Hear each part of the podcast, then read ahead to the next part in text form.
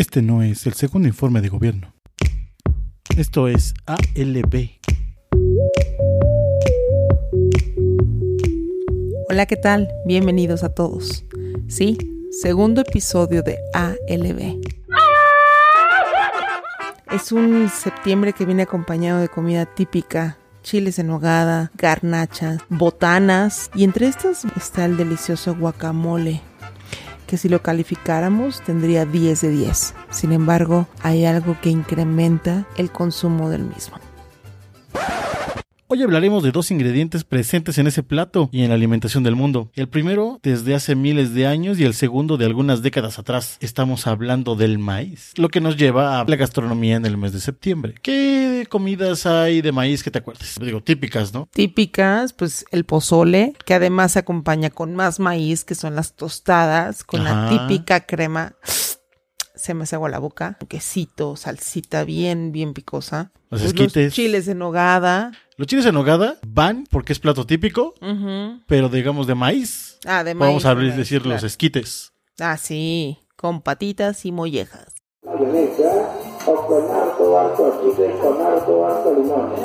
Exactamente. Te puedes seguir con las tortillas, ¿no? Las tortillas que acompañan a cualquier plato están de todas maneras. Y en cualquier parte del mundo. ¿Qué más te gusta de septiembre? La comida definitivamente, porque te acercan la comida de otras zonas del país. Puedes probar el pozole, ¿no? El Sí. pozole verde, el pozole rojo. Todas las variaciones que existen. Es increíble. Hay un restaurante donde preparan el mejor pozole verde que yo he probado. Pero Es ¿por qué es verde? porque- Digo, para los que nos escuchen que no sean de la Ciudad de México. O- Ah, ok. Porque ese pozole, lo que lo hace diferente o verde es que le agregan pepitas molidas. Yo pensé que le ponían como perejil o algo así. No, no, no. Es como el espagueti, ¿no? Que el espagueti Ah, sí lo preparas con, con perejil. Exactamente. Oye, pero ¿no te ha tocado ver esos pozoles que son, bueno, perdón, para mí, raros en donde le ponen huevo o sardina? Ah, claro. De hecho, ese, según yo, es estilo Guerrero. guerrero, ¿no? No. Pues no se me hace raro, es diferente. Como acoplar lo que tienes a la mano. Si no siempre tienes puerco o pollo, pues sardinas. Hay una cantidad de platos increíbles que se pueden hacer con las sardinas. También luego uf, platicaremos de eso. No, no soy fan. No. no, no soy fan. Te- tengo ahí un trauma de chiquita con las sardinas que no puedo acercarme a una sardina.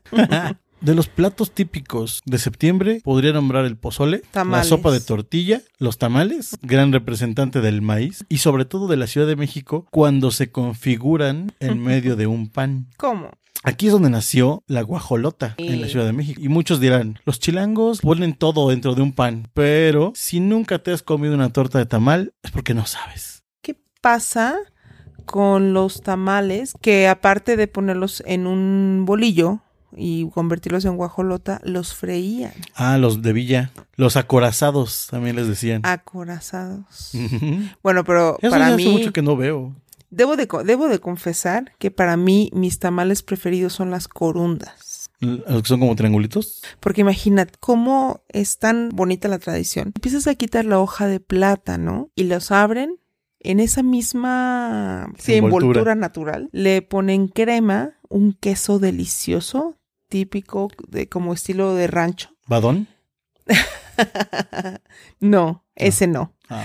Eh, salsa verde, no, no, no, no. Es una cosa fabulosa. Es irreal, ¿no? Si te vas sobre un plato en específico, por ejemplo, los tamales, es una infinidad de tamales. El otro día estaba viendo a uno de los chefs más conocidos de México, ¿no? A Yuri de Gortari. Y decía, Que le mandamos saludos. a don Yuri de Gortari, decía que hay, si no mal recuerdo, 3.000 diferentes Correcto. tipos de tamal en México nada más, porque no son exclusivos de México, se extienden hacia el sur del continente. Es sumamente complejo las diferentes preparaciones, las mismas envolturas que se hacen para los tamales cambian, así como los ingredientes, los diferentes tamaños que existen, Sí. en fin, no nos vamos a meter a ver todos los tamales, pero han sido fabricados con el maíz, que ha sido o es de los granos más importantes para la alimentación en todo el mundo, no solamente en México. Es sumamente interesante cómo por sí sola la comida te genera ese gusto.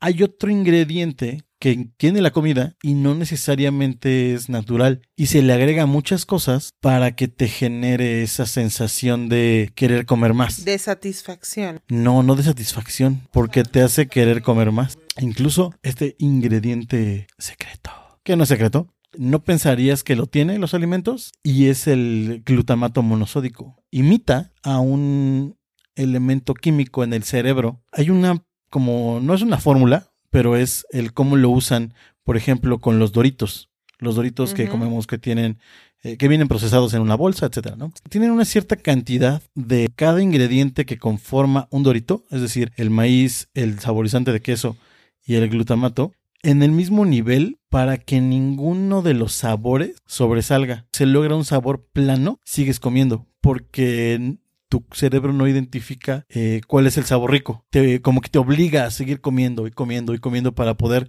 que el- en algún punto tu cerebro diga, ah, sabe más el queso, o ah, sabe más el maíz, o, o la sal. Y empiezas a sentirte satisfecho de ese sabor. No, al contrario, necesitas llenarte de más porque no logras la saciedad. A que no puedes comer solo una. Exactamente. Esto era para las papas. Y no sé, digo, desconozco si también hayan tenido glutamato monosódico. Se han hecho estudios donde se reduce la saciedad en las personas hasta en un 40% a través de este compuesto. Pero yo creo que para que nos hable de este tema va a ser algo muy importante el invitado que vamos a tener. Estamos con el doctor Mauricio Flores, que nos va a hablar de qué es el glutamato monosódico. ¿Qué tal, Juan? ¿Cómo estás? Muy buenas noches. Bien, bien, gracias. Platícanos. Pues mira, este es un aditivo alimentario. Este se ocupa principalmente de los alimentos para aumentar su palatabilidad. ¿Qué es esto? Bueno, que hace los alimentos más agradables. Este aditivo alimentario es parte de un aminoácido, el ácido glutámico, el cual es muy conocido y está presente en muchos alimentos como el queso, las carnes, el pescado, la leche. Este no lo consumimos como tal en los alimentos procesados, sino que consumimos una sal sódica del aminoácido, el cual ya es el glutamato monosódico como tal. ¿Cómo funciona eso entonces? Se lo adicionan a los alimentos, pero ¿qué provoca? Ah, pues mira, eh, se podría pensar que tiene que ver con el sentido del gusto o directamente con las papilas gustativas, pero realmente va mucho más allá, ya que tenemos algunos receptores para el glutamato en nuestros neurotransmisores. Muchos de estos receptores los encontramos en el sistema nervioso central. Al consumir el glutamato, lo que tenemos es el ansia de más. Queremos comer más de estos alimentos. Y al final lo que tenemos es una respuesta neurológica realmente. Entonces no quiere decir que realmente lo que nos estemos comiendo esté muy rico. Sí, absolutamente, es correcto. ¿Y se conoce algún efecto adverso del uso del glutamato? Hay algunos reportes, por ejemplo, yo aquí tengo un de un journal del 2018, el cual se hizo en la Universidad de Teramo en Italia por el grupo de trabajo del doctor eh, Kamal Nias, en el cual se probaron eh, concentraciones de glutamato monosódico en varios animales de estudio y algunos que se vieron eh, que desarrollaban obesidad, insulinoresistencia también, reducida tolerancia a la glucosa, entre otras cosas, lo cual esto pues desencadena en diabetes, ¿no? También se ha visto que pueden tener este problemas en, a nivel de hígado, a nivel hepático también. No es lo mismo nivel hígado y nivel hepático. Ah, cabrón. Eh, ah, sí, cierto, tienes razón. Es como, lo- estoy, leyendo en inglés y lo quiero traducir luego, luego, se me va la hebra. Esto nos da eh, el indicio de que este tipo de productos también pueden ser nocivos para el ser humano. Algo importante también aquí es que no hablemos únicamente como de blanco y negro. Eh, no, no podemos decir que el compuesto es malo en sí, ya que tiene un lado benéfico. Por ejemplo, si se requiere tener un alimento que baje su, su contenido en sal, podemos hacer una sustitución de esa sal por glutamato monosódico. Y de esta manera vamos a seguir seguir teniendo un alimento que sea agradable al público, pero que ya no tenga tanta sal. Pues es muy interesante todo lo que nos platicas, Doc. Cualquier otro tema te estaremos buscando en ediciones posteriores. Ah, no, pues un placer para mí estar aquí con ustedes. Muchísimas gracias, Juan, y que tengan una linda noche. Gracias por habernos acompañado. Como siempre es un gusto estar con ustedes. Esperemos que con esto les quede un poco más claro cómo es que funciona el glutamato. No puedes quitarlo 100% de tu vida. No se pierdan el siguiente capítulo. La verdad es que va a estar muy, muy bueno. Tenemos un maridaje que, híjole, no les puedo contar mucho porque es sorpresa y estará increíble. Obviamente con Patti Traviesa, sommelier de casa. No dejen de escucharnos.